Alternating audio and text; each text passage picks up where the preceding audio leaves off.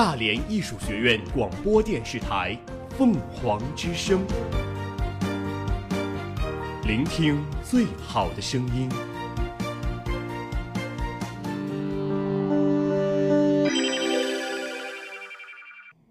今日天气：大连晴，最低温度十七摄氏度，最高温度二十三摄氏度。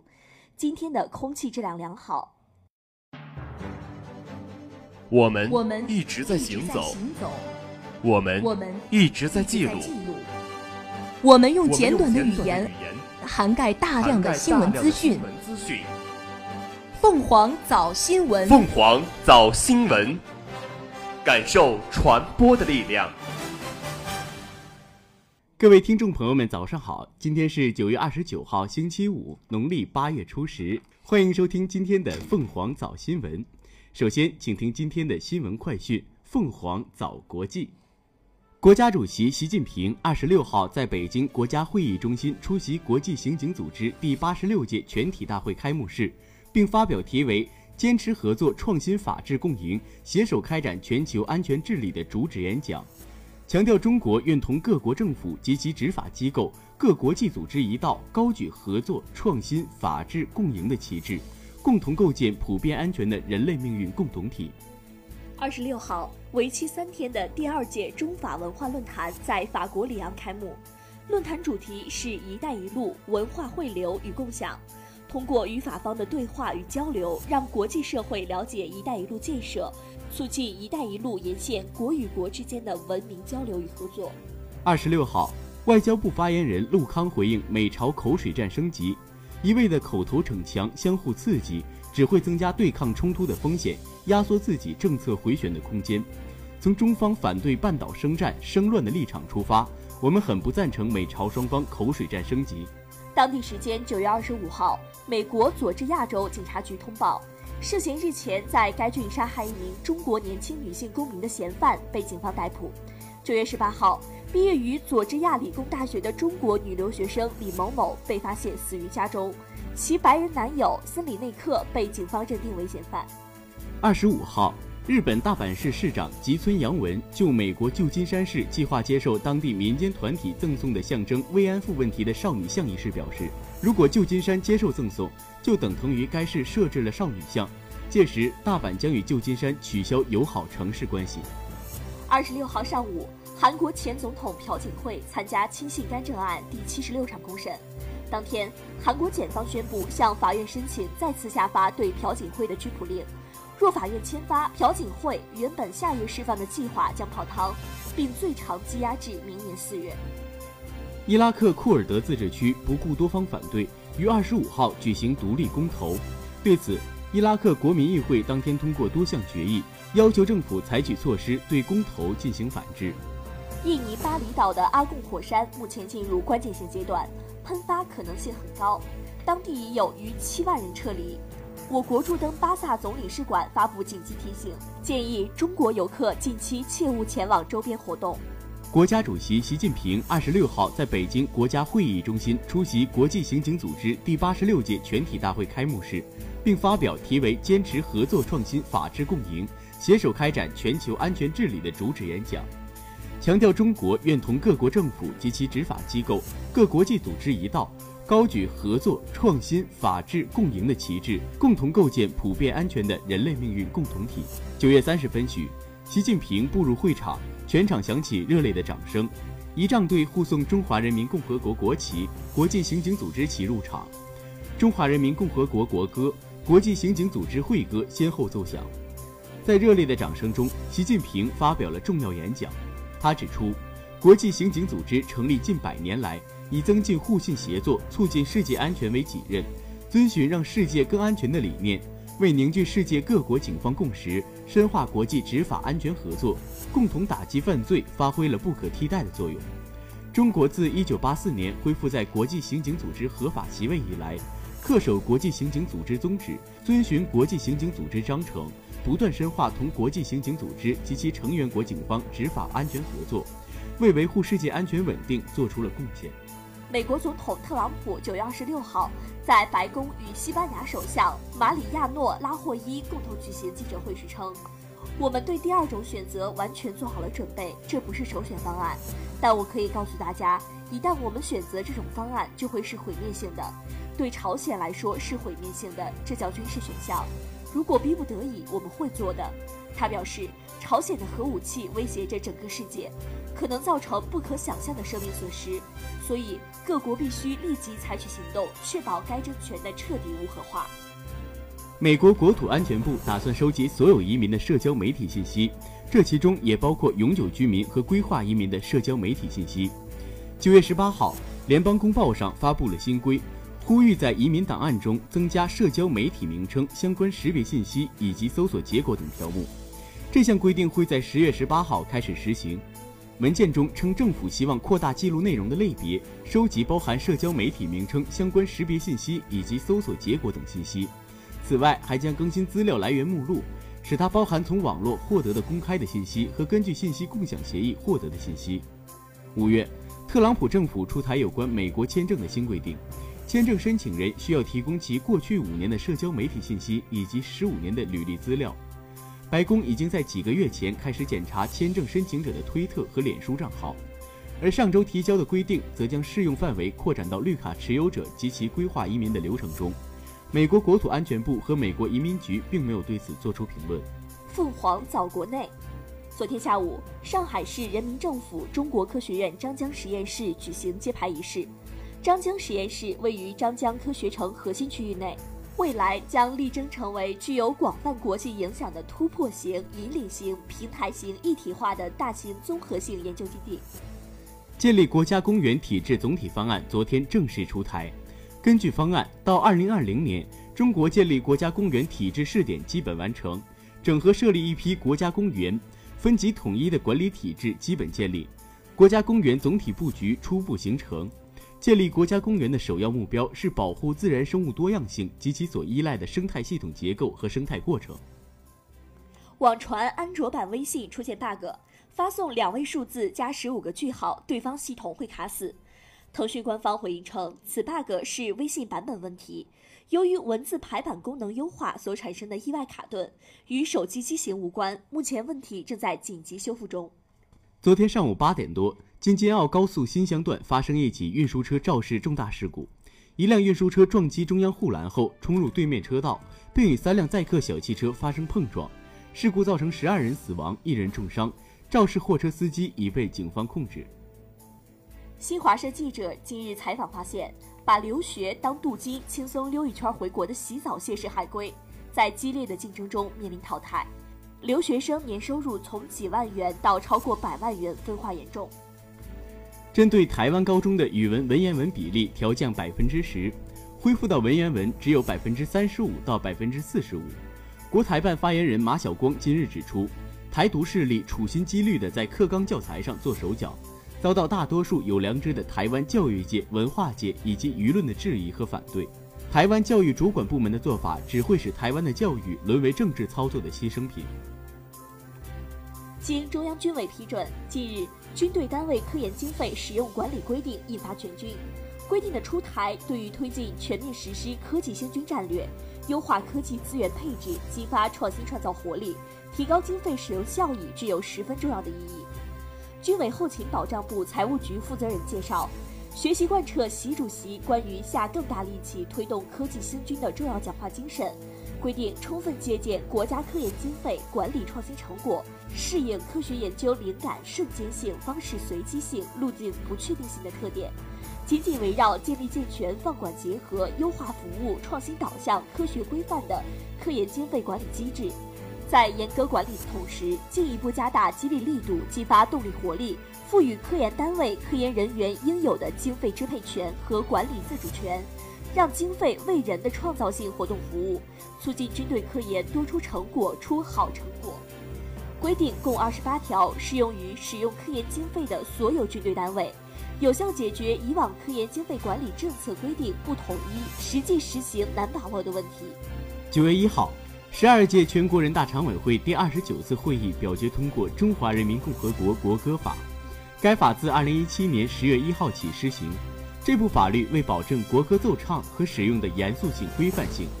对应当奏唱国歌的场合、奏唱的礼仪规范、国歌标准曲谱的审定、发布和使用，以及不得奏唱和播放国歌的场合等，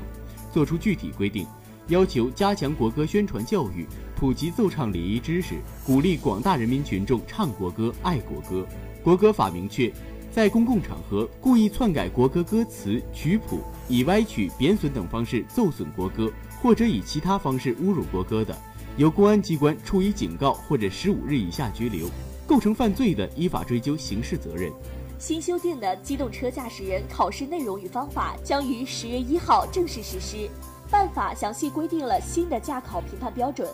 既有新增考评项目，也有评判标准修改和删除。其中需要小心挂科的项目包括：倒车入库限时二百一十秒，超时挂科；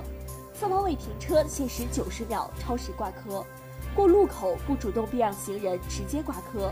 下车开门前不回头看；停车离路沿过远，直接挂科；转向不打灯，打灯少于三秒即转向，直接挂科；坡起停时车身距边缘线五十厘米以上，直接挂科。此外，还有三个变化。曲线行驶未挂二档以上扣五分，文明驾驶知识考题比例增加，八项中途停车放宽标准。凤凰早民生，黄浦江东岸的全新文化地标浦东美术馆昨天开工建设，建成后美术馆将以举办传统和现代艺术作品展为主，辅以收藏、鉴赏、文化、旅游、休闲等功能。项目计划二零二零年底竣工交付。诞生于1988年的宛平剧场将迎来一次改扩建工程。新建的宛平剧场宛如徐徐展开的中国折扇，整体造型似海派玉雕般玲珑剔透。建成后将有一个一千座戏曲专业剧场，一个三百座的戏曲小剧场，一个多功能排练厅兼报告厅。中超版权运营方体奥动力昨天称。已经完成了对四克足球、懂球帝、咪咕直播、虎牙直播、三六零影视大全侵权盗播世界杯预选赛亚洲强十二强赛行为的公正保全程序，下一步将正式对上述盗播平台启动诉讼。二零一七十八赛季欧冠二十六号凌晨继续进行，在几场受到关注的比赛中，曼城二比零顿涅茨克矿工，皇马客场三比一胜多特蒙德。终结客场不胜大黄蜂的历史。二十六号，人社部、财政部共同印发关于调整失业保险金标准的指导意见，指导各地适当上调失业保险金标准，逐步将失业保险金标准提高至最低工资标准的百分之九十。二十六号上午，京港澳高速河南新乡段，一辆运输车撞击中央护栏后，与三辆载客小汽车发生碰撞。造成十二人死亡，一人重伤，十人轻伤。肇事司机已被警方控制。二十六号，武汉市发改委表示，对天河机场候机厅某餐厅开出了五千元的罚单，理由是未按规定明码标价。此前有举报者反映，该店牛肉面售价为七十八元一份。强降雨连日来影响我国多地，江苏、安徽等地出现大到暴雨，陕西安康、兰高河水暴涨。多处道路出现水毁和泥石流塌方。中央气象台预计，二十七号降水范围将继续扩大。随着中秋临近，部分消费者选择通过邮寄礼品表达对家人朋友的思念之情，但消费者通过快递邮寄方式而发生月饼受损的问题时有发生。今年九月，西安消费者李先生通过一西安快递公司给远在宁波的朋友邮寄一些月饼，价值一万余元。收件人收到快递后，快递人员没有开箱验货。当收件人提出月饼的外包装损毁严重时，快递人员态度不好，直接走掉。当收件人打开箱子后，发现有一半的月饼外包装压扁，无法使用。于是收件人联系快递的客服要求处理，快递公司以收件人已签收为由拒绝赔偿。于是消费者向市消协投诉，经与快递公司沟通，快递公司回复收费者对快件没有保价。月饼并没有损坏，只是包装盒损伤，只能赔偿消费者两千余元。由于双方就赔偿数额无法达成共识，调解无法进行，市消协支持消费者走法律程序。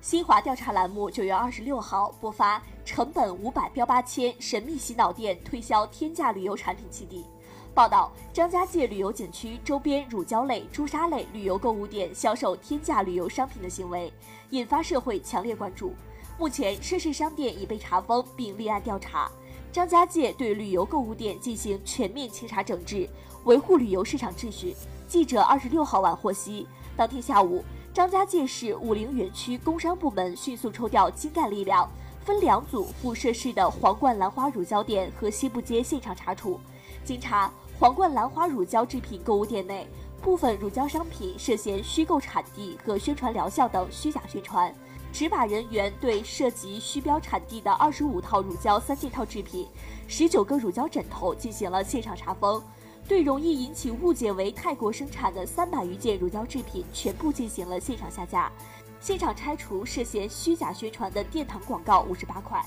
受大众旅游消费持续升级、国际形势相对稳定、人民币对美元汇率走高影响，十一长假出境游将迎来小高峰。跨省异地就医直接结算是否意味着全国漫游？对此，人社部医疗保险部副司长二十六号回应：如果医保全国漫游，必然会在一定程度上导致无序就医，增加患者的总体就医负担，也会进一步加剧看病难、看病贵的问题。近日，花园口经济区石安办组织市场监督管理局、社会事业管理局、农村经济发展局、城乡建设管理局、公安局等五部门。对辖区九所学校校园及周边食品安全进行联合检查，重点检查学校是否落实食品安全校长负责制，是否建立食品安全管理制度，食品经营许可证及工勤人员健康证是否在有效期内，是否严格执行锁证锁票及食品留样制度，库存和销售的食品是否符合食品安全标准等，明确要求严禁销售超过保质期、腐败变质食品。食品库房要保持卫生整洁，配置通风、防尘、防暑、防蝇等措施，确保学校师生饮食安全和身体健康。凤凰早校园为进一步加强我院学风建设，促进良好班风和学风的形成，教育和引导学生刻苦学习、勇于实践、善于创新、奋发成才，培养学生团结奋进精神和集体主义观念，促进学生德智体全面发展。确保和提高人才培养质量。根据学院实际，开展本年度学院学风建设优良学风班级学优先锋的评选活动。依据评审的要求，经学生个人和班委会自荐，各二级学院学生工作领导小组初评推荐学生处审核后，拟定推选优良学风班级三十二个，学优先锋二百五十人。为深入推进学习总书记讲话，做合格共青团员教育实践活动。调动和激发广大青少年作为一名共青团员的时代使命感和社会责任感，增强团员意识，强化团员的先进性和光荣感，坚定共产主义远大理想和中国特色社会主义共同理想。大连艺术学院传媒学院分团委积极响应号召，开展此次一学一做团课活动。本次会议由传媒学院分团委副书记宋硕主持。传媒学院分团委书记周铎、分团委全体成员以及传媒学院各团支部团员代表参加。第一项，学习一学一做知识，由传媒学院分团委副书记宋硕为大家介绍了学习党中央书记讲话、做合格的共青团员的 PPT。通过一学一做的开展背景及时间，如何把握落实一学一做以及总体要求、主要内容、实施方案，进行了生动的讲解。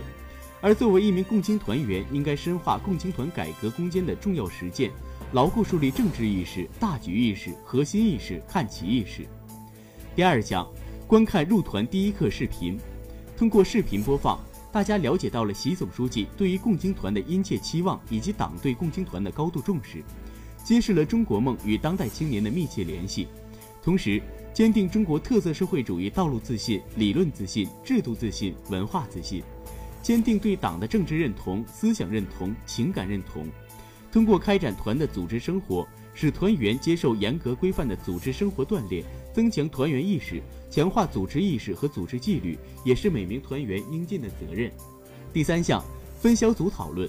各小组通过讨论，将各个小组对于一学一做的理解，大学生如何把握落实一学一做，以及一学一做对于大学生的影响，进行了一一的阐述讨论。同时，同学们也将自己的讨论结果与大家进行分享。第四项，各小组汇报讨论结果。同学们纷纷表示，自己要将学习和生活与一学一做紧密结合起来，努力将一学一做应用到现实当中。同时，他们也希望在广大团员中树立模范带头作用，用自己的一言一行影响身边每一位同学，为大义做出自己的贡献。第五项，分团委委员樊林军发言，他表示，共青团应保持思想先进性，与时俱进，学在时代先烈，努力向党学习，向党组织靠拢，做到全心全意为人民服务，做一名合格的共青团员。第六项，由分团委副书记宋硕发言，表明团员们要坚决响应党中央、习总书记的讲话，深入贯彻学习一学一做，做一名对党忠诚的合格的共青团员。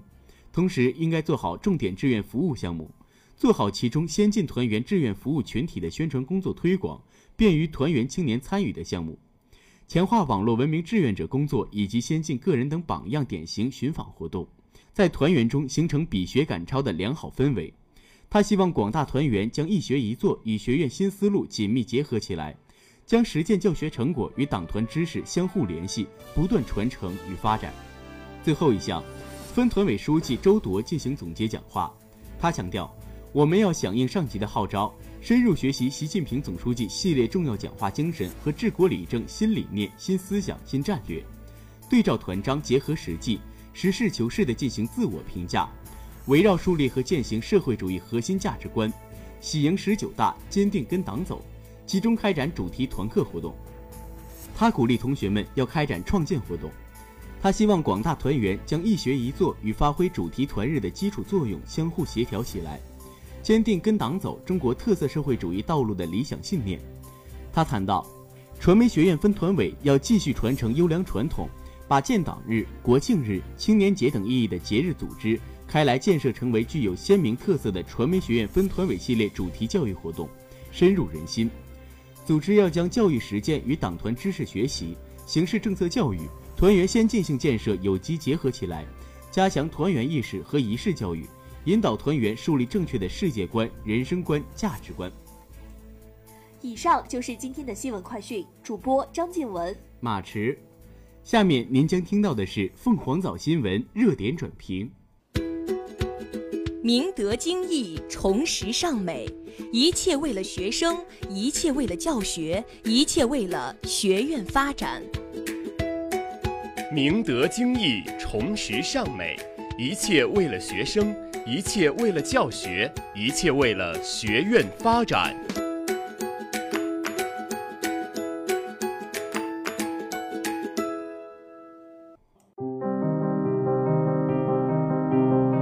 把精美留给大义，把承诺留给学子。把精美留给大义，把承诺留给学子。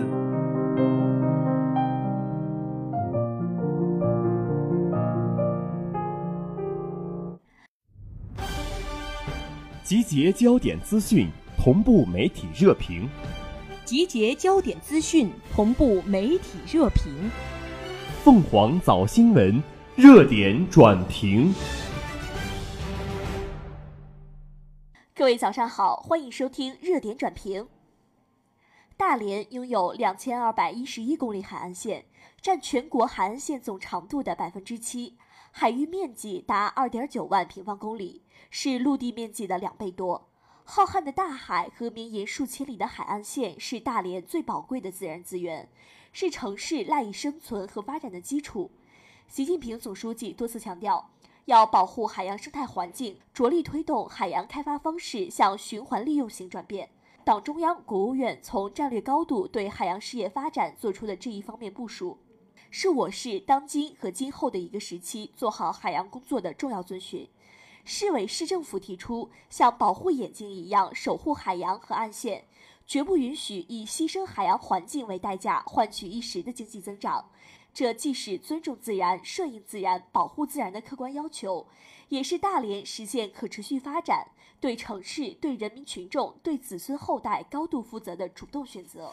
近年来，我市在加快发展经济的同时，将保护海洋环境、科学利用海洋作为前提，取得了一定成绩，如合理开发、可持续利用海域海岛。积极组织开展植被修复、海岸加固、沙滩整治、海岛整治等项目，